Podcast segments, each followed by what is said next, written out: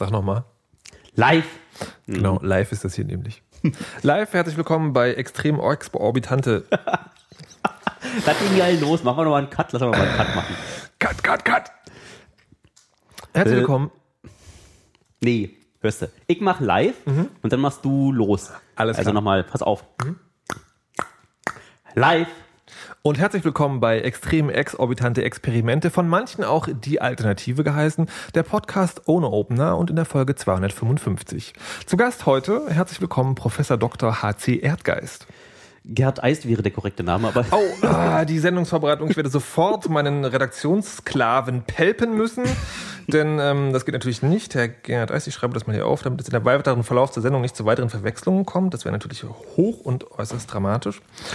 Ähm, würde mich am Vorfeld auch schon mal für den leckeren Tee bedanken, mit dem ich hier empfangen wurde. gerne. Das äh, möglicherweise wird die Pelpung des Redaktionssklaven dann nicht so schlimm ausfüllen, ausfallen. Ähm, Herr Gerd Eist ist heute gekommen, um den Redaktionssessel eines ausführlichen Tests zu unterziehen. Äh, das Polster ist ungefähr, naja, früher war es mal 20 cm dick, jetzt etwas durchsessen. Wie ist die Sitzgelegenheit so? Äh, sie wäre mir eben beinahe nach hinten umgekippt. Ich konnte sie nur durch äh, wirklich extrem exorbitant schnelle Reaktion vor dem äh, nach hinten kippen verhindern. Es ist also auch noch, wenn man Professor ist, wichtig, dass man über gute körperliche Reflexe verfügt. Ja, oder über einen äh, Redaktionssklaven, der ihn äh, aufhängt. Und den Sessel, ah, verstehe, der einen aufhängt. Redaktionssklave auf. Ich weiß nicht, ob das so eine gute Idee ist, dem Redaktionssklaven das Aufhängen zu erlauben. Auffangen. Ach, auffangen, na, natürlich, Entschuldigung, das ist äh, gut. Äh, wir sind ja heute zusammengekommen hier, um ein, ein ganz bestimmtes Thema zu sprechen, zu besprechen. Ähm, Wir wissen bloß noch nicht welches. wir wissen bloß noch nicht welches. Und ähm, das ist natürlich in gewisser Weise ein Verlust, weil wir uns auch aufgrund der Zeitbeschränkung ja ähm, natürlich in der unschönen Situation befinden, dann doch wie alle anderen Podcasts sich anzuhören. Was ist denn die Zeitbeschränkung bei dir? Musst du nachher noch los? Die, ne, die Zeitbeschränkung ist geheim. Ähm, also auch eine Überraschung für den Hörer, der das ja nicht beim Download sehen kann, wie lange das File ist, Aha. sondern es ist also das ist einfach irgendwann vorbei und das war dann die Zeitbeschränkung. Das finde ich gut. Wir könnten das natürlich auch äh, durch Livestreaming und eine Anzahl von Buzzern, die wir verteilen, bestimmen lassen, dass einfach äh, die Leute dann, wenn sie genug haben, draufklopfen. Ich hatte tatsächlich mal die Idee, dass man äh, eine Funktion entwirft, die sagt, wir senden so lange, wie war denn das? Ich glaube, Höreranzahl in Minuten mal zwei. Und ähm, bin dann aber schnell von dem Plan abgekommen, weil man, also wir haben so, ich habe so in meinen Livestreams so ab und zu so 50 Hörer meistens so, 50 bis 70. Und das kann man noch hinkriegen. Aber wenn dann irgendwann auf einmal 100 Leute da sind oder 200, dann will man das eigentlich nicht mehr. Das heißt, man müsste irgend sowas, was dann so steil ansteigt am Ende, ähm, machen, sodass man auf jeden Fall irgendwann irgendwie zu einem Schluss kommt. Aber wäre vielleicht dann eine Variante für eine spätere Folge. Da finde ich aber den Voting-Aspekt äh, ziemlich gering. Ich meine, es können auch äh, genug Leute gekommen sein, die sich einfach dieses Trainwreck von einer Sendung da anhören kommen sollen. Ja. Also komm mal schnell gucken. Ja, ja. Ne? Und dann willst du ja dann nicht noch extra weitermachen müssen, bloß weil viele Leute dazugekommen sind. Ja, eben, deswegen muss die, muss die Funktion ja sozusagen ansteigen. Also sagen, je mehr Leute dazukommen, desto weniger Zeit äh, addieren sie zur Sendung. Das heißt, es ist dann irgendwann egal, ob es 2000 Leute oder 3000 sind, dann macht man dann trotzdem Schluss. Ja, ich habe auch das Gefühl gehabt, dass irgendwann hat man dann sich auch stumpf leer geredet. Ich habe ja bei Podcasts sowieso nicht das Gefühl, dass äh, Länge des Podcasts irgendein Qualitätskriterium ist. Also ich glaube eher Kürze des Podcasts ist. Na, das glaube ich tatsächlich auch nicht, weil ich glaube, die, die Art und Weise, dass man, dass Leute hingehen und sagen so, okay, Länge, also der Podcast muss jetzt so lang sein, wie es braucht, das ist ja sozusagen ein klassischer Antireflex. Ne, die Massenmedien sagen, kamen damals dann so, Radiobeiträge dürfen nur eine Länge von 2,30 haben. Oder Fernsehbeiträge dürfen nur eine Länge von 2,45 haben und müssen mindestens 30 Sekunden Informationsgrafiken enthalten, die nochmal zusammenfassen, was im Beitrag sowieso schon gesagt wurde und was dermaßen verflacht ist, dass niemand mehr einen Erkenntnisgewinn davon hat. Und dann kommen natürlich Leute und sagen, okay, Produktionsmittel, Mediendingens ist jetzt sozusagen frei verfügbar. Wir machen das jetzt mal so lange, wie es geht. Und ich glaube, das ist eine ganz normale, So wurden dann Plenums bei den Grünen erfunden. ja, auch das, ja, also ohne, ohne Redezeitbeschränkung quasi. Und ich glaube, das ist dann eine Kunst, die früher oder später sich dann langsam entwickelt wird. Dass also Leute kommen und sagen, okay, das ist schön, dass wir im Podcast alle Zeit haben, die wir uns nehmen. Aber dass es auch ein Qualitätsmerkmal ist, herauszufinden, wie lang so ein Ding sein muss. Oder kann oder darf. Das gelingt nicht allen, glaube ich. Möglicherweise. Ähm, und Ich würde jetzt weiter drüber reden, das hätte dann aber mit meinem Beruf Ja. zu tun. und ich habe heute äh, Ver Verbot verehrtes Publikum. Ich habe Verbot bekommen vom, äh, vom angewiesenen Herr Professor. Ich weiß noch nicht genau, welches Forschungsprojekt er damit ähm, verfolgt, aber soll angeblich nichts, über nichts reden, was mit der Arbeit zu tun hat. Ich, das könnte schwierig werden. Ich muss mir mein Fachgebiet auch erst noch ausdenken. Okay.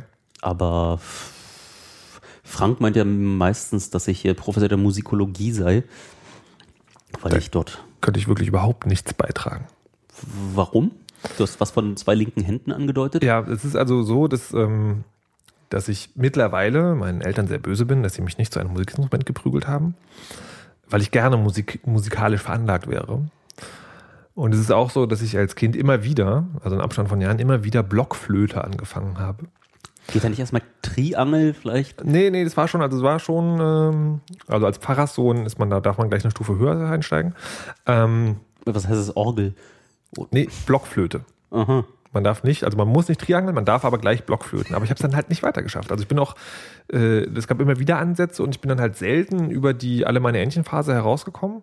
Also ich glaube, ich habe es irgendwie bei zwei dieser Ansätze mal geschafft, dass ich dann auch so Musiken spielen konnte, die, die so, die so Kreuze, also weißt du, so nicht der normale C-Dur-Notenschlüssel, sondern irgendwas mit einem Kreuz Mhm. Ja, einem andere. Tonarten, aha. Andere Tonarten, genau was du sagst. Ähm, und tatsächlich gab es sogar einmal einen privat, äh, privat äh, vorangetriebenen Versuch mit einer Gitarrendame zusammen etwas zu musizieren. Das ist kläglich gescheitert, aber es gab zumindest den Versuch. Aber mehr habe ich halt nie geschafft und mittlerweile ist es so, dass ich, wann immer ich vor einem, vor einem musikalischen Ding stehe, denke ich so, ich wäre jetzt so gerne, hätte ich Ahnung davon, aber ich habe es einfach nicht. Zum Beispiel neulich gab es von Dishonored, das ist ein Computerspiel, das kommt jetzt raus, gab es einen, einen Song online, äh, das ist so ein äh, What Shall We Do with a Drunken Sailor, aber so in, in Spooky und Geister und so. Und die haben halt einen Remix-Wettbewerb Wettbewerb gemacht. Haben halt wirklich auch alle Spuren einzeln so. Und ich habe mir das runtergeladen und dachte so, ich würde jetzt so gerne, also so gerne würde ich jetzt damit irgendwas Geiles machen. Also, und sei es auch nur eine Dubstep-Version davon. Aber ich bin da völlig unbeleckt. Und du wolltest remixen dann mit aber Werkzeugen auf deinem Computer und genau. nicht äh, in der Hand. Genau, aber sozusagen auch, auch das ist mir verwehrt. Du hast dir doch so vor ein paar Tagen so ein Musikinstrument experimenteller Na- Natur angeguckt, so aus Laserstrahlen. Ja. Hast du da auch mal deine Hand reingehalten und probiert? Ja. Aha. Was unsere Hörer wahrscheinlich noch nicht an Vorwissen mitbringen, ist, dass ich äh, daran beteiligt war, einem befreundeten Musiker ein Instrument zu basteln, wo ein Fächer von acht Laserstrahlen in den Himmel schießt und eine kleine Kamera beobachtet, was der tut. Und das ist zum kollaborativen Musikmachen super geeignet, weil da sich mehrere Leute nebeneinander und jeder eine Seite und die Seiten werden auch nicht äh, dreckig. Und äh, wie du meintest, so dieses alle meine Entchen spielen war auch, was ich üblicherweise beim Entwickeln dieser Software für diese Harfe da gemacht habe. Ich saß da nächtelang im, äh, im Office und habe dann versucht, noch äh, dann die Bugs rauszuprügeln, musste ja alles möglichst schnell und möglichst klein werden und man geht da hin und spielt dann wirklich so äh, die ganze Zeit Händchen klein und alle meine Entchen. Weil ich ja auch nie Klavier spielen gelernt habe. Und als dann das erste Mal ein richtiger Musiker daran gestanden hat und da plötzlich äh, Bach drauf gespielt hat und plötzlich äh, so in ungefähr 400-facher Geschwindigkeit von dem, was ich da gespielt habe, es schaffte da aus Ja. diesen Seiten Töne zu entlocken, da ich bin ja auch verdammt nah am Wasser gebaut, da kamen schon die ersten, ja, da kamen die ersten Tränchen. Ähm, also, da würde ich jetzt gerne noch sagen, dem geneigten Zuhörer das ein bisschen genauer erklären. Diese Laserharfe, wie sie heißt, ist ja sozusagen, hat diese acht Strahlen. Es ist nicht nur so, dass man da sagen die Hand reinhält und dann gibt es einen Ton, sondern es gibt auch in welche, abhängig davon, in welcher Höhe man die Hand in den Strahl hält, gibt es eine Tonhöhe. Es gibt drei verschiedene, wenn ich den Typen richtig verstanden habe. Das kann man einstellen, ja. Okay, kann man einstellen.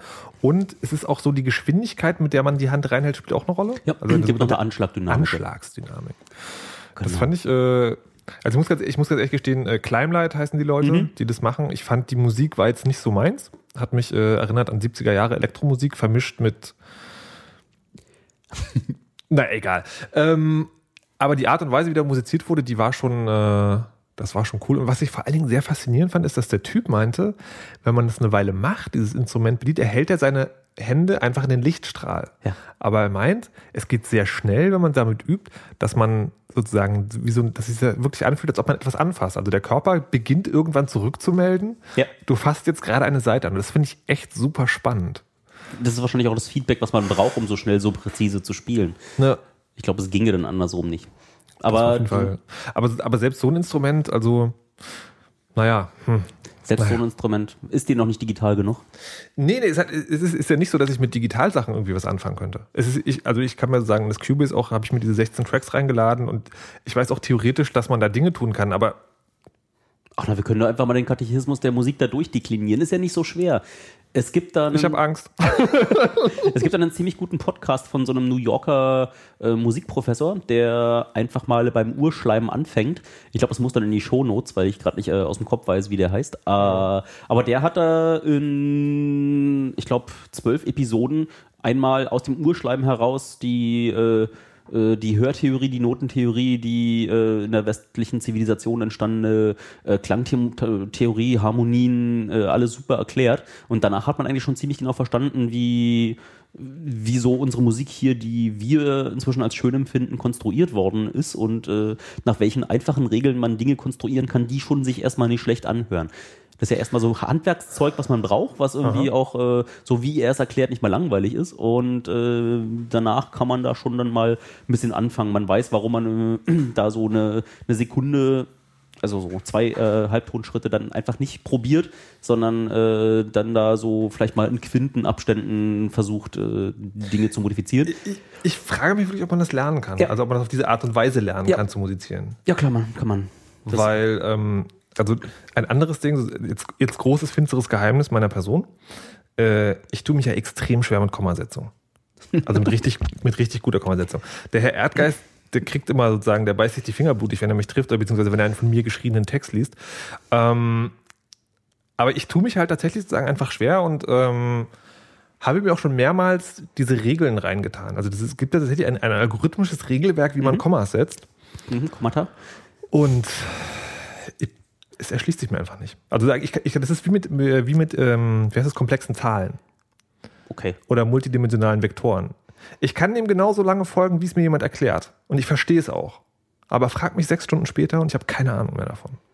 Das liegt immer meistens daran, ob du es brauchst, ob es ein nützliches Werkzeug ist und ob dein Gehirn der Meinung ist, dass du da demnächst was mit anfangen kannst. Entschuldige, multidimensionale Vektoren, hallo? Ja, es ist total sexy, finde ich ja auch, aber du, du hast es wahrscheinlich äh, in deinem Leben noch nicht äh, wirklich realistisch anwenden müssen. Also ich habe damals äh, mit so dreidimensionalen Vektoren äh, Demos programmiert, also so kleine Computerprogramme, die total geil aussehen sollen und mit möglichst wenig äh, Rechenzeit und möglichst wenig Ressourcen und möglichst auf der Platte nichts kosten.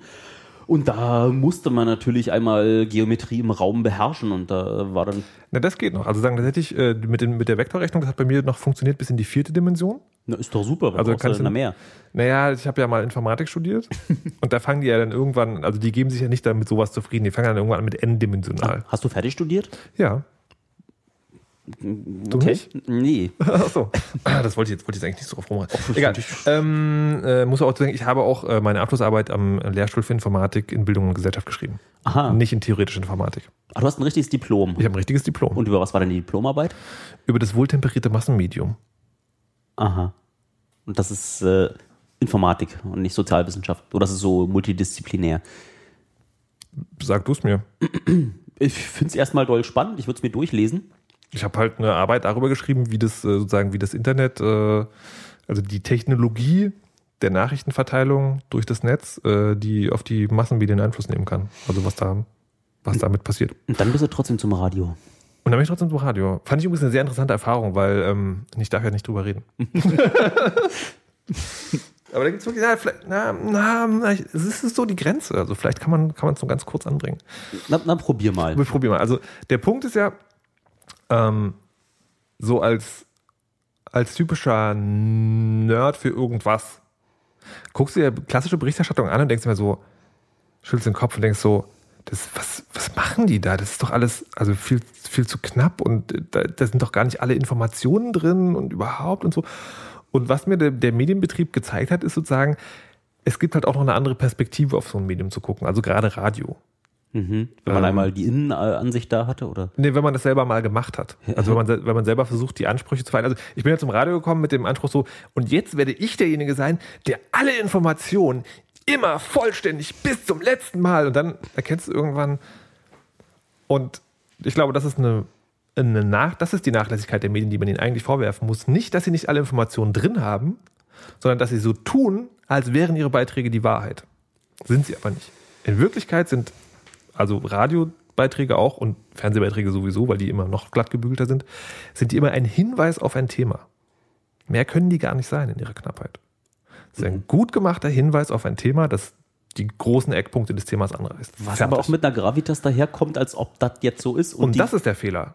Die wird aber auch. Ich ja, habe ja, ich hab ja nachdem das erste Mal die Tagesschau bei mir uns zu Besuch war, äh, das ging damals um so einen Telekom-Hack Mhm. Wo, ja, da kam so ein Fernsehteam und die kamen da rein und dann haben die schon vorher, die haben schon vorher ganz genau gewusst, was sie dort eigentlich mhm. äh, dort für Bildmaterial brauchen. So, hier geh mal durch die Tür durch, hier mach mal die typische Handbewegung, hier guck mal nochmal den äh, Shot von hinten drüber, dann guck noch, nee, keine Kapuze, na gut, bitte vielleicht, nee, doch keine Kapuze und dann, äh, ja, tipper noch ein bisschen aus dem Computer und dann setz dich hin und erzähl irgendwas und dann hatten mhm. sie genug äh, Material zusammen. Und nachdem ich das einmal mitgemacht habe, war einfach danach Tagesschau gucken nicht mehr selber. Da war einfach so, aha, Opening-Shot, aha, da geht er rein, aha, da macht er die Tür auf. Ja. Da muss er irgendwie mit einem Textmarker in einem Buch was äh, anmalen, wo das man in seinem Leben wahrscheinlich nie tun würde, aber einfach nur, um da mal ihm diesen, dieses Gewicht zu verleihen, ja. dass, dass er da jetzt was Sinnvolles zu sagt. Das ist einer der Gründe, warum ich Fernsehen nicht mag. Also ich tatsächlich sagen, Fernsehen, äh, ich war mal in einer Redaktion und ich habe auch ein paar Beiträge gemacht und ähm, Fernsehen ist einfach ein riesengroßer Beschiss. Also ein riesengroßer. Das ist nichts, was du in so einem Beitrag siehst, ist wahr. Nichts. Also nicht, nicht im Sinne von, die macht dir da alles vor, aber sozusagen im Sinne von, da wird nichts Reales gefilmt. Und deswegen mag ich Radio so. Also Radio ist natürlich auch gerade in den kurzen Beiträgen eine bearbeitete Form, mhm. aber sie ist immer authentisch. Also sagen, äh, ich würde Radio zugute halten, das ist, wenn es gut gemacht ist natürlich, ist es eine, eine sinngemäße Interpretation der Wirklichkeit, die der Autor beobachtet hat. Und Fernsehen ist halt von vorn bis hinten fake. Außer wenn du Tierdokumentationen anguckst. Wer weiß, man hört ja was über die Vorlieben, na egal.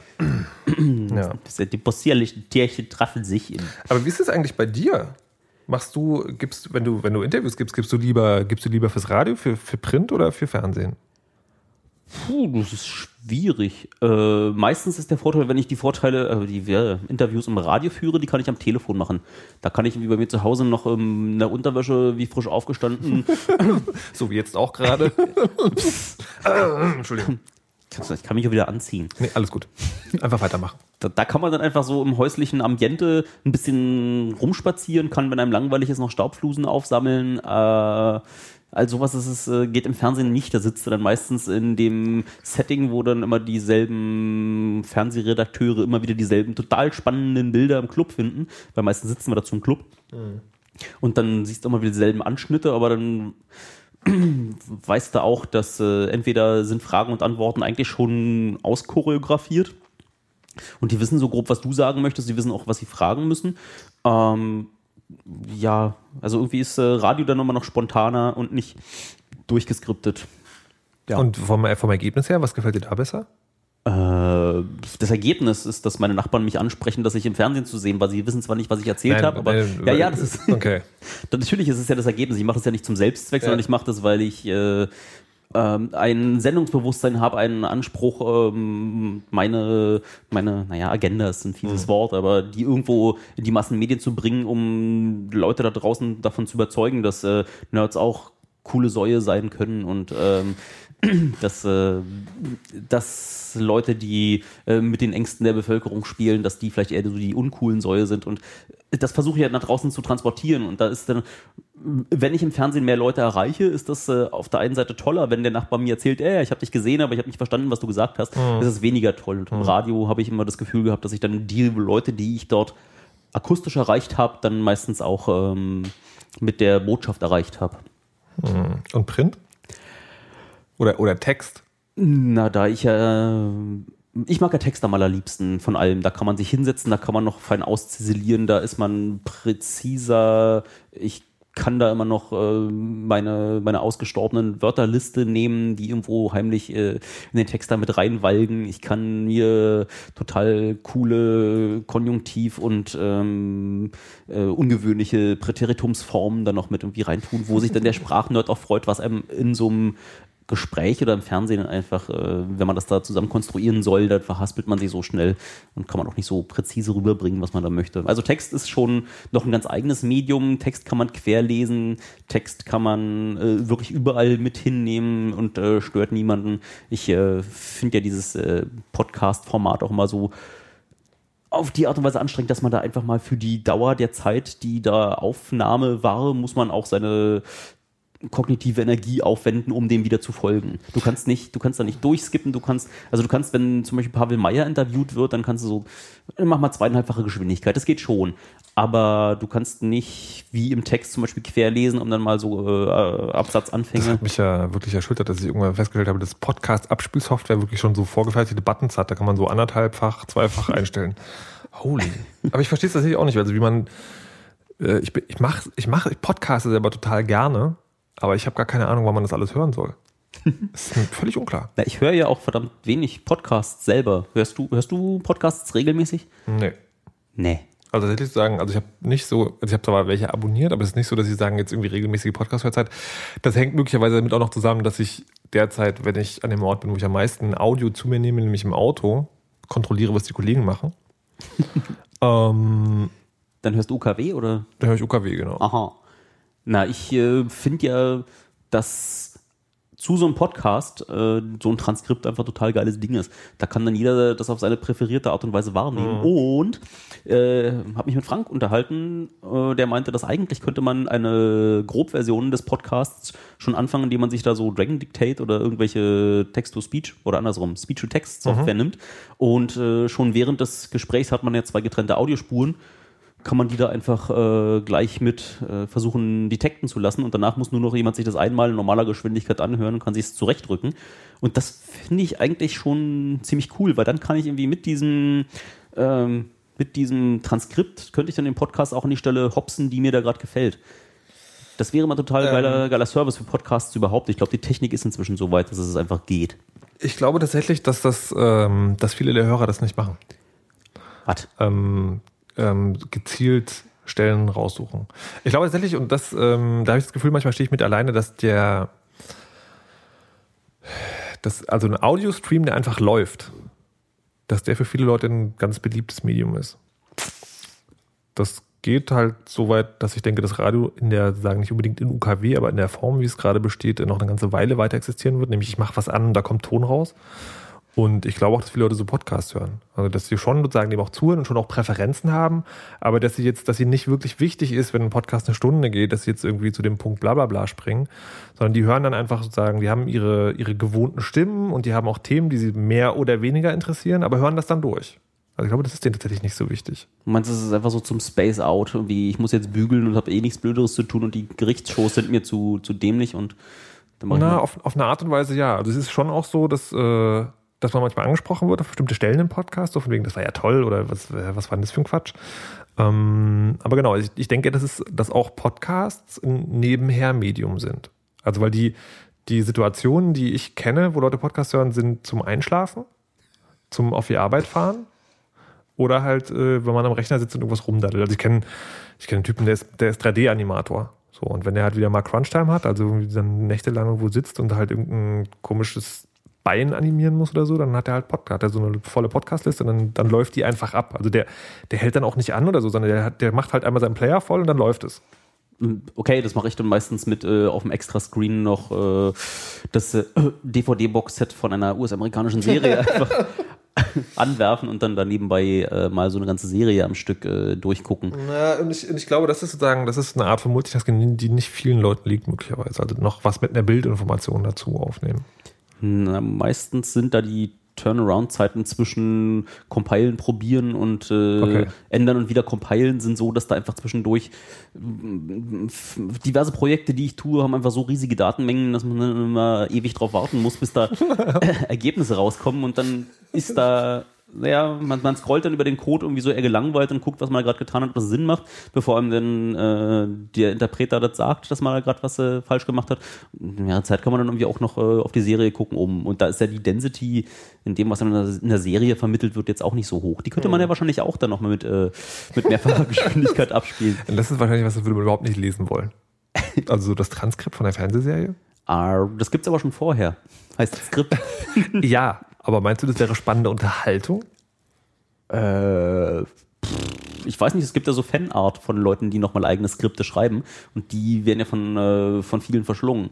Auch Nee, nee, nee, das ist aber Fanfiction. Also sagen, das sind ja, das sind ja keine Drehbücher, sondern das sind ja also wirklich Prosa ähm, in dem Universum, in dem die Serie spielt. Das ist ja nicht ein Drehbuch. Ein Drehbuch ist ja also was anderes. Da steht ja, da steht ja der Sprechtext drin und die Regieanweisung. Da gibt es bestimmt auch äh, Nischenfetische, die genauso. Nischenfetische, ein schönes Stichwort. Äh, Wo war er stehen geblieben? Ich weiß nicht genau. ich muss mal hier nochmal nach deinem Tee suchen. Ja, bitte suchen Sie nach meinem Tee. Ist es der in der roten Kanne? Es ist der Tee in der roten Kanne, genau. Möchtest du auch noch einen Schluck? Ich würde gerne noch einen Schluck Tee nehmen. Soll ich dein Telefon aus dem Weg nehmen vorhin? Äh, nee, das mache ich mal. Ich kann ja währenddessen mal das Telefon machen, dann kommen wir wieder zum Thema Musik Musikalisch Musikalischkeit äh, zurückkommen. Ich habe nämlich ähm, eine, eine App mir runtergeladen, die mir zumindest das Vortäuschen Aha. eines, äh, Oh, Telefonanrufs? auch das, wo ist es denn? Audiokrams. Da. So. Ähm, erlaubt und ähm, ja. mal gucken hier. Äh, oh. Nö. Also, Monoxids Küche gibt ja auch nur eine sehr beschränkte Anzahl von Teesorten äh, her. Du meinst, Darjeeling und Darjeeling ist beschränkt? Na, ich habe bei mir zu Hause die gegenteilige Situation. Wir hatten da ja, wir haben da ja so ein unterzuvermietendes Zimmer. Das äh, wird, ähm, naja, drei Monatstakt an ähm, andere Mitbewohner möglichst aus äh, den exotischsten Ländern äh, veruntermietet. Und die haben ihre ganz eigenen Präferenzen, was so Tee betrifft. Und deswegen ist unsere Und es wäre nichts gewesen. Verrückt. so zwei Tage später Cubase macht manchmal komische Sachen. Es bricht die Aufnahmespur ab und ich weiß nicht genau, woran es liegt. Aber gut, wir sind Aber wieder wir da. wollten uns ja nicht über Arbeit unterhalten. Stimmt. Nee, Cubase ist ja keine Arbeit. Machst du sowas nicht für, für die Arbeit? Na, naja, ich habe, mit, ich habe das Geld dafür ausgegeben mit der Ausrede, ich kann es ja auch für die Arbeit verwenden. Aha, dann benutzt du aber dann doch für, für Software. Ich bin meistens im Sender. Aha. Und die haben da ihre eigenen. Die haben ihre eigene Software. Ihre eigene Software, die, ich darf nicht über Arbeit reden, aber die Windows-Systeme sind völlig überteuert, wenn man die privat kaufen will. Windows. Ach, du musst auch. Das ist da diese Internet Explorer 6 Geschichte, ja? Lass uns nicht über Arbeit reden. Oh. Hast du denn auf deiner Liste noch was stehen? Auf meiner Liste äh, steht noch äh, Ohrwürmer, Hooks und Ohrwürmer. Genau, ich hatte doch. Ich hatte doch extra den Opener, musste ich doch extra. Ist, ähm, der, der Monoxid hat nämlich so eine spannende Theorie, dass es einige Wörter gibt, die einfach, die musst du nur da in den Raum werfen und Genau. triggern sie einen Ohrwurm. Das Also das bekannteste Beispiel, das ja auch ein eigenes Internet-Meme bekommen hat, ist ja tatsächlich einfach Final Countdown. ah, Und äh, mir persönlich geht es so, dass wann immer ich irgendwo, also es reicht schon das eine Wort, Country. Solange ich das Wort Country irgendwo sehe, ergänzt mein Hirn sofort Roads. Und dann ist es Country Roads und dann ist es Country Roads, take me home du hast dann aber leider to the place. nicht die spannende Version dieses Ohrwurms, weil wenn du die irgendwann mal im tiefsten Sachsen gehört hast von so einem Duo, die da wie Country Roads draus gemacht haben. Country Roads, Ja. take me home Aber to the place where I belong. So ungefähr? Ja, ich weiß nicht. Ich glaube, es gab dann irgendwie auch äh, auf irgendeinem Privatsender bei irgendwie so diesem Stefan Raab oder wie der heißt, gab es dann auch mal, wo ich aber nicht mehr weiß, welches, äh, welches Duo das war, die da dann, aber äh, meine Experiences reichen dann noch weiter zurück. Deswegen hat das irgendwie nie, das war dann immer schon abschreckend genug. Also es ist ja auch, es ist ja auch, weißt du, dieser, dieser Dialekt da unten, der wirkt ja einfach immer auf, äh, Entschuldigung, ich komme daher. du kommst doch her. Ja. Hatte ich dir mal die äh, Geschichte erzählt, wo wir äh, zu einem Konzert da, da in die Gegend äh, gefahren Nein. sind und äh, dann aus dem Regionalexpress ausgestiegen sind, äh, unten so Jugendliche auf, naja, so halt modisch bekleidet wie, wie dem linken Spektrum zuzuordnen. Äh, so sind wir dann, wollten auf dieses Konzert gehen und dann liefen uns da unten durch den Tunnel, liefen uns da so, naja, so national gesinnte Jugendliche mit sehr kurzen Haaren entgegen. Und die, naja, suchten halt so ein bisschen spielerisch Streit. Und fragten uns dann, "Nö, ihr seid doch die Zecken, ne? Und äh, wir guckten uns kurz an, mussten dann äh, echt losprusten und lachen und das fanden die überhaupt nicht geil. Und dann waren die echt sauer, dann mussten wir die Füße in die Hand nehmen und äh, in die andere Richtung wieder fliehen und dann haben wir uns noch ordentlich verlaufen in der Gegend. Und das ist, das, das passt da einfach immer nicht zusammen, dieses martialische Auftreten und die ähm, doch recht, ähm, recht niedliche Art des Dialekts. Du meinst, die Leute sind nicht gefährlich, nur weil die so ein bisschen breit sprechen? Ja, das, das denkt man so. Kohle raus hier! das ist ein Überfall. Ich glaube, wir sollten uns jetzt nicht überrannen. Ich, halt, ich, ich gehöre dazu. Und als Ach so. Randgruppe darf man sich über sich selber lustig machen. Obwohl meine Großeltern sich natürlich immer beschweren. Also meine Leipziger Großeltern, wenn ich, wenn ich sozusagen anfange zu sechseln, beschweren die sich immer, dass ich so einen fürchterlichen, wirklich unerträglichen, absonderlichen Dresdner Akzent hätte. Na, ich habe Naja, naja. ich hab, ähm, eine Freundin und mir geht's manchmal genauso. Das, äh, die nennt diesen Effekt äh, Dialekt-Chamäleon. Das heißt, äh, wenn ihr, ihr irgendein Dialekt dann wie immer ach so gefällt und äh, nah und, zu Her und zum, zum, zum Herzen geht, dann macht ihr den einfach auch, äh, dann, dann übernimmt ihr den irgendwie ist nicht bös gemeint, sondern äh, fängt dann irgendwie auch an, ihre Sprache dementsprechend zu färben. Und oftmals, wenn sie nicht vorher Bescheid sagt, dass dem so ist, Kurse irgendwo, dann fühlen sich Leute echt ziemlich schnell, ziemlich bös verarscht. Weißt du, womit das so geht? Sag an. Wir haben auf Arbeit einen Typen, der kommt aus Frankreich. Und der spricht halt wirklich original diesen Klischee-deutschen Akzent. Ah, Chérie. Kann der den noch abschalten oder ist das. Äh Ich glaube nicht. Ähm, er wird tatsächlich, wenn man ihn drauf ansetzt, noch schlimmer. Ähm, aber das, da geht es mir tatsächlich, ich falle da auch manchmal rein. So in dieses, dass ich so, ich merke das selber. Also immer sozusagen den entscheidenden Moment zu spät. Aber das ist, glaube ich, schon gewohnt. Naja. Naja. Wie ist das eigentlich so, Promis kennen, zu kennen? Du bist ja jetzt so als Arbeit hier, du bist ja im Fernsehen oft und so. Wie ist denn das so, jemand zu kennen, der eine nationale Berühmtheit ist? Was ist der berühmteste Mensch, neben dem du schon mal gesessen hast? der berühmteste Mensch, neben dem ich gesessen habe. Uff, da hättest du mich jetzt aber wie. Da erwischst du mich auf dem falschen Fuß. Da hätte ich mal vielleicht vorher recherchieren müssen. Ich kann mich ja auch an viel meiner Jugend nicht erinnern und äh, vielleicht sind ja Leute inzwischen auch. Was fällt dir denn gerade spontan ein? Na, Monoxid hier, das ist so ein Radio. Oh, du bist so süß, Professor. Ja, aber ich glaube, das sind alles nur so Celebrities, äh, die es im Netz zu was gebracht haben. Wie, du hast also in deiner Eigenschaft als, bist du noch nicht so bei so Talkrunden gewesen, dass mal irgendwie irgendein Politiker oder im Bundestagsgerichts irgendwas? Nee, also so Talkrunden sind überhaupt gar nichts meins, weil da lernst du so ein Spiel und dieses Spiel heißt dir schon vorher in ewiger mühsamer Kleinarbeit ähm, Sprachschnipsel zusammensammeln, die in komprimierter Form in so einer Talkrunde möglichst schnell äh, eigentlich gute Argumente des Gegners ähm, ins Lächerliche ziehen oder, oder abbügeln oder, oder so. Und, naja, das sind so, so Skills, die lernst du bei, bei Rhetoriktrainern, bei, ähm, bei, bei Mediencoaches und äh, da habe ich überhaupt keinen, keinen Bock drauf. So Talkrunde ist keine, ist keine schöne Instanz. Es gibt Leute im Club, die haben darauf Lust, aber das äh, nie. Jetzt bist du ja selber auch so eine, also im Netz so eine Bekanntheit zumindest. Ja, Berühmtheit. Ich weiß nicht, wie, nennst, wie würdest du es selber nennen? Also, äh, die Innen- und die Außenwahrnehmung ist halt immer schon ganz krass verschieden. Das macht mir. Ich habe da auch immer äh, ganz ernsthaft Probleme damit, wenn dann plötzlich Leute daherkommen. Wir haben das manchmal donnerstags im Club zu unserem offenen Donnerstag, dass dann einfach Leute ankommen und sich hinsetzen und dann gucken sie so. Aber du bist doch der Erdgeist aus dem Chaosradio oder hier habt ich doch irgendwie beim 24C3 gesehen und ich muss so wahrscheinlich auch Prominenten aus dem Fernsehen so, so gehen, dass irgendwie so eine Intimität irgendwie auch äh, in Podcasts vielleicht erzeugt wird, dass äh, du, den, der, der war doch irgendwie, ich habe den beim Einschlafen gehört, Herr Je. Und äh, jetzt, jetzt will er sich nicht mal mit mir unterhalten. Und ich habe noch ein verdammt schlechtes Ges Gesichtsgedächtnis. Das, ist, das kommt mir dann auch noch dazu, sodass ich echt oft nicht weiß, wenn irgendjemand ankommt und äh, mir sagt so, hey, hallo, äh, was machst denn du hier?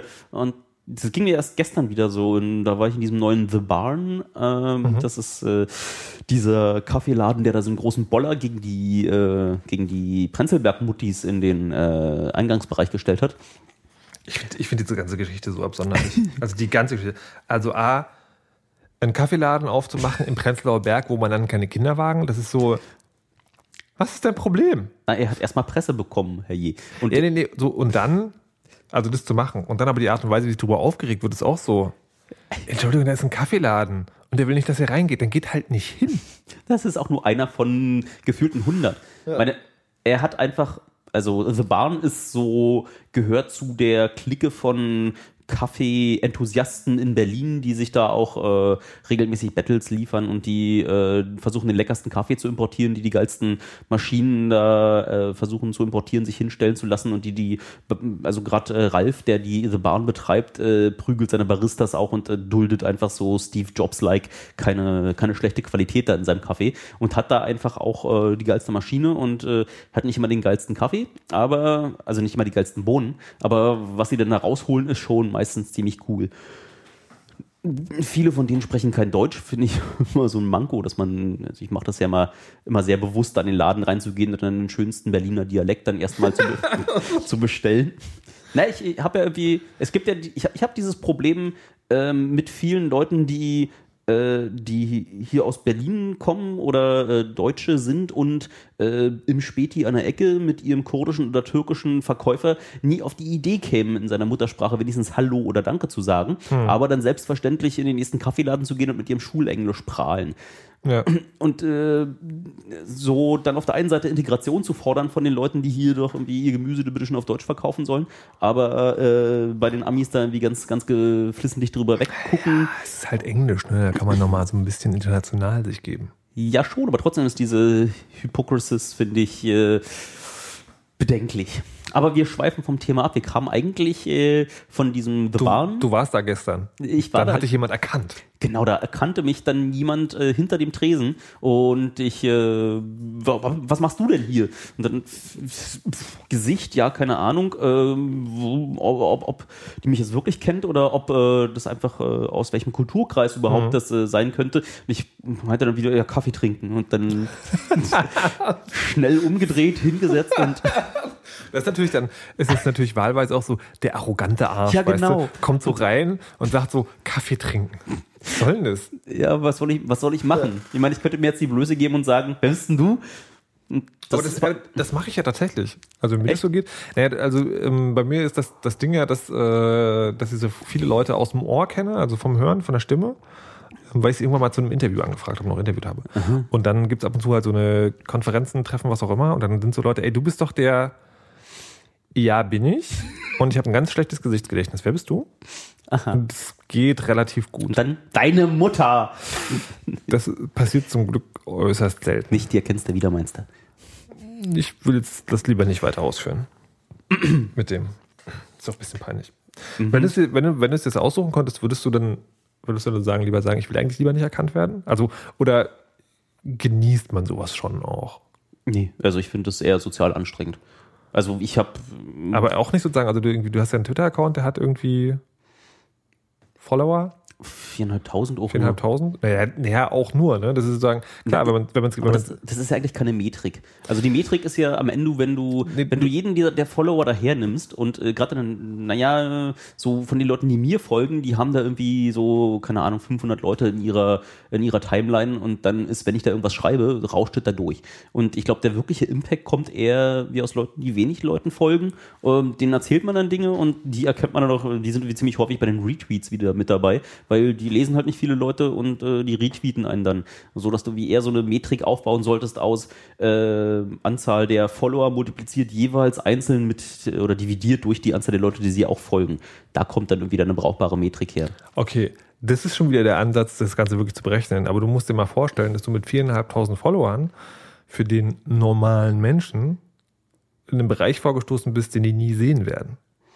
Und das ist halt sozusagen, oder das ist dir sozusagen Latte das ist mir Latte. Also ich versuche okay. schon meine SNR, äh, also äh, diesen Rauschabstand so hoch zu halten, dass äh, die Leute nicht genervt sind davon. Regelmäßig, wenn irgendjemand meint, da dieses Medium ganz besonders kreativ zu nutzen, indem er dann, keine Ahnung, in 10 Sekunden Abstand äh, einen Countdown runterzählt oder so, hm, führt bei mir eigentlich sofort zum Unfollowen. Also ich folge auch selber nur, keine Ahnung, 40, 50 Leuten, äh, weil ansonsten würde ich das eh nicht alles Oh Gott, ich habe einen Stift verloren. Mir wurde gerade gewahr, dass Erdgeist mir nicht folgt. Oh mein Gott. Ich folge dir nicht? Ich glaube nicht. Ich glaube, äh, keine Ahnung. Twitterst du überhaupt? ähm, ja, aber, nee, aber ich sehe es einfach auch nur als, als Werkzeug. Äh, ja. Ja, genau. Das, das ist ja, also, also da habe ich schon in einem anderen Podcast viel drüber gesprochen, dieses, äh, dieses, dieses Missverständnis zwischen Twitter-Folgung und äh, ich hab dich lieb. Ja. Das ist ja ganz aus. Aber egal. Aber es gibt, also ja, es gibt ja Leute, die inzwischen dazu übergehen und meinen, Twitter nutzt man gar nicht mehr so. Äh, man, so, das ist irgendwie soziales Netzwerk, in dem man dann jetzt plötzlich anfangen soll, durch Folgen schon ein Ich hab dich lieb zu manifestieren und in Wirklichkeit äh, sich Listen anzulegen, die man dann draußen nicht sieht und in diese Listen äh, Leute einsortieren, denen man weiter folgen möchte und dann guckt man einfach, was in der Liste passiert und nicht, Ey. was in seinem in Timeline passiert. Menschen, sag ich nur. Weißt du, Menschen, das sind einfach komische Gestalten. Ich, also das hört sich aber, wir können jetzt auch, äh, ich hatte ja vorhin irgendwie so schon eine Idee gehabt, ähm, so diese Sendung zu gestalten und dachte, ich komme dann her und erzähle, ey, ich habe jetzt erst ein Buch fertig geschrieben, heißt äh, Tippgicht und ist irgendwie mit 100.000 Vorschluss und da habe ich auch diverse, da habe ich auch diverse äh, Charaktere drin entworfen und einer wäre ja irgendwie mal auch total hier Paule, ne, so Silver Surfer, der irgendwie bei seinem, ne, da könnte man ja mal so ein bisschen Stammtischatmosphäre hier machen und dann irgendwie anfangen über, ja, so, ne, aber Men Menschen, manche Menschen sind schon komisch, warte, so, gib mal noch einen Pilz. Möglich, möglicherweise wäre das keine schlechte Idee. Hätte ich zum Anfang bringen sollen, da hätte man gleich noch das äh, Format in eine ganz andere Richtung schubsen können. Zu spät. Jetzt, jetzt ist es zu spät. Ich habe übrigens vorhin, äh, bevor die Sendung losgeht, geprotzt damit, dass ich nachher noch wissen werde, was die Abkürzung TTF heißt. Haha, ich weiß es aber. ähm, es ist was von Fiedel Ja. und es ist was mit einer Waschmaschine. ja. Erklär mal. Äh, es äh, fing alle damit an, dass viel ähm, auf dem Fahrradweg rumgefahren ist und da lag eine Socke. Weißt du? Liegt, Okay. Liegt da eine Socke. Und er gedacht, Mann, so, wenn du irgendwie in den Park ficken gehst, dann ziehst du die Socken nicht aus. Wie kommt diese Socke dahin? So, und dann ich geguckt und bin nicht weiter drüber nachgedacht. Irgendwann später liegt da noch eine andere Socke. Und irgendwann hat es beim Klick gemacht. Dann hat er gesagt, pass auf, die Waschmaschine zu verdächtigen, die einzelnen Socken zu fressen, ist einfach total der falsche Weg. Was nämlich passiert ist, dass man abends beim Ausziehen einfach die Socken mit dem Hosenbein lässt. Am nächsten Morgen zieht man sie neue Strümpfe an, zieht die Hose drüber, zieht dabei die Socke mit hoch, man geht draußen, fährt Fahrrad, fährt die Socke beim Fahrradfahren, äh, fällt aus der Hose raus. So dass die einzelnen Socken bei dir zu Hause nicht in der Waschmaschine liegen, sondern daran, dass du die einfach sehr unvorsichtig äh, in der Hose gelassen hast. Ich fand diese Theorie so augenöffnend, so, so eingängig, so Meine Welt wird nie wieder dieselbe sein. Ne? Also, das ist krass. Es gibt Leute, die wohnen irgendwo in ruralen Gegenden, die nehmen sich den Schuh morgens immer, schütteln die aus, gucken, ob da Spinnen drin sind. Ich glaube, einfach morgens die Hose nochmal auszuschütteln, gucken, dass kein Schlüpfer oder keine. Ganz, ganz ungelogen? Ja. Ich mach das. Du, du, du schüttelst deinen Schuh aus. Nee, meine Hose. Äh, was erwartest du, was sich da drin befände? Ah. oh, dann kann man dich ja gleich als Kontrollgruppe dahernehmen. Hast du einzelne Socken? Ja. Fuck. Schüttelst du auch dein Niki aus? Nee. Meinst du, es gibt äh, Socken, Niki- Niki-Socken? Aha. Hm, das müsste man noch mal ausprobieren. Ähm. Ja. Aber ich finde, das ist irgendwie so eine schöne Serie. Die könntest du dann bei all deinen Gästen versuchen herauszukitzeln. Die Sockenfrage. nee, so eine so, so kleine, kleine auf Partys anbringbare, nette Anekdoten, so unverifizierbare Geschichten, die sich aber irgendwie alle sch- schön anhören. Das sind ja eh die besten. Unverifizierbar, aber klingen gut. Ja. Wolltest du mich eigentlich noch was fragen? Äh, ich habe die Ringe jetzt vergessen. Tut mir, tut mir leid, das machen wir. Das war, also ich bin geehrt, aber das war nicht das, was ich meinte. Nee, ich hoffte ja, dass äh, sich so Fragen eher im Gespräch ergeben. Weil Und? Ich finde ja, ich habe wieder, wieder schon doch einen Eindruck in deine, in deine Psyche gewonnen, den ich vorher nicht so hatte. Ich fand ja auch dein, deine Konfession zum, zum, zu deiner musikalischen Begabung fand ich sehr aufschlussreich.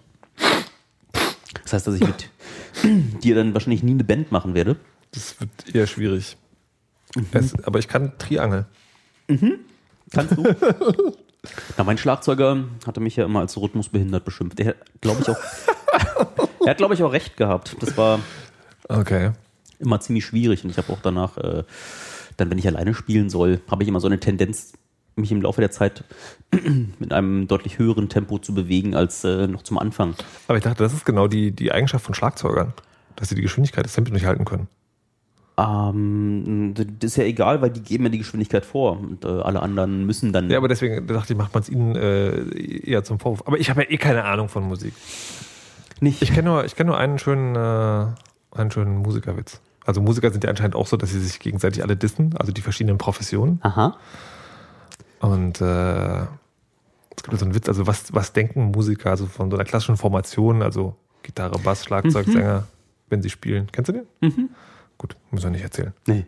Gut. Können Ähm, alle, alle mal googeln. Genau, äh, Aber ich habe einen anspruchsvollen, kannst du ja mal nachher versuchen zu googeln. Dann hast du schon wieder was über, über Musik gelernt. Okay. Fragt der Bassist den Schlagzeuger, du, was sind denn Synkopen? Der Schlagzeuger, ist deine Eins. Badum. Guckst du einfach nach. Okay. Ich.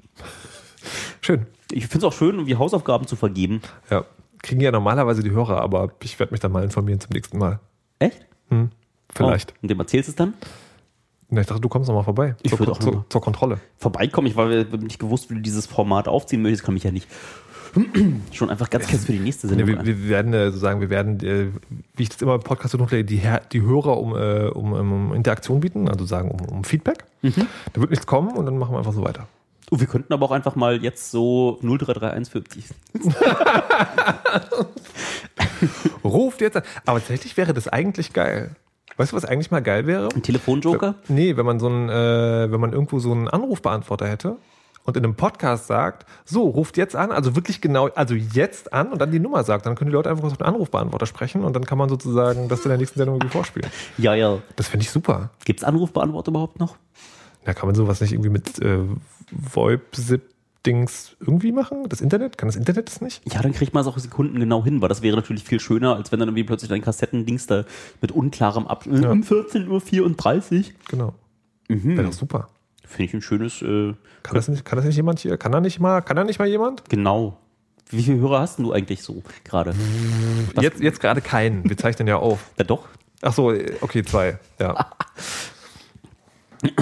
Dann, ja, musst du mal deine Hörer fragen. Hast du da schon einen Blog für eingerichtet? Ich dachte, du kennst irgendwie nicht. Ich würde es einfach, ich, ich habe ja keinen, keine verschiedenen Blogs. Ich werfe das alles immer ein, einfach in meins und hoffe, dass irgendjemand kriegt es mit. Okay. Du bloggst? Nö, ich podcaste. Ach so, Monoxide? Und manchmal blogge ich da auch. Aha. Also in dem Podcast-Feed. Hast du, Quasi. hast du einen RSS-Reader? Ja. Google. Ah, was? Ja, ich habe diesen Google-Dingens. Google Reader heißt es, glaube ich. Aha.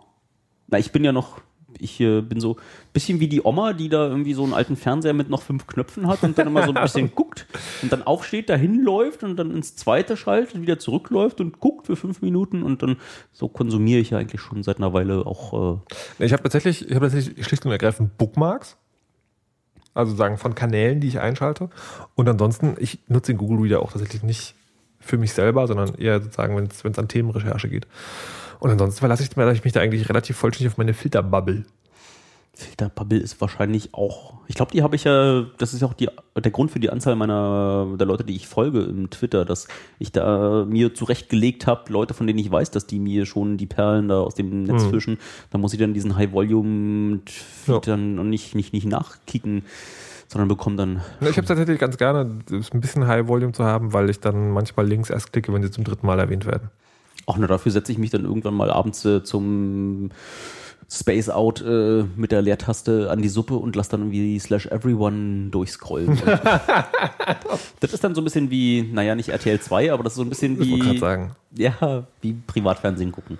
Ich habe ja, ich, ich habe ja meine Suppe, das war ja ganz erstaunlich übrigens, äh, anscheinend äh, sehr gut oder sehr außergewöhnlich kuratiert.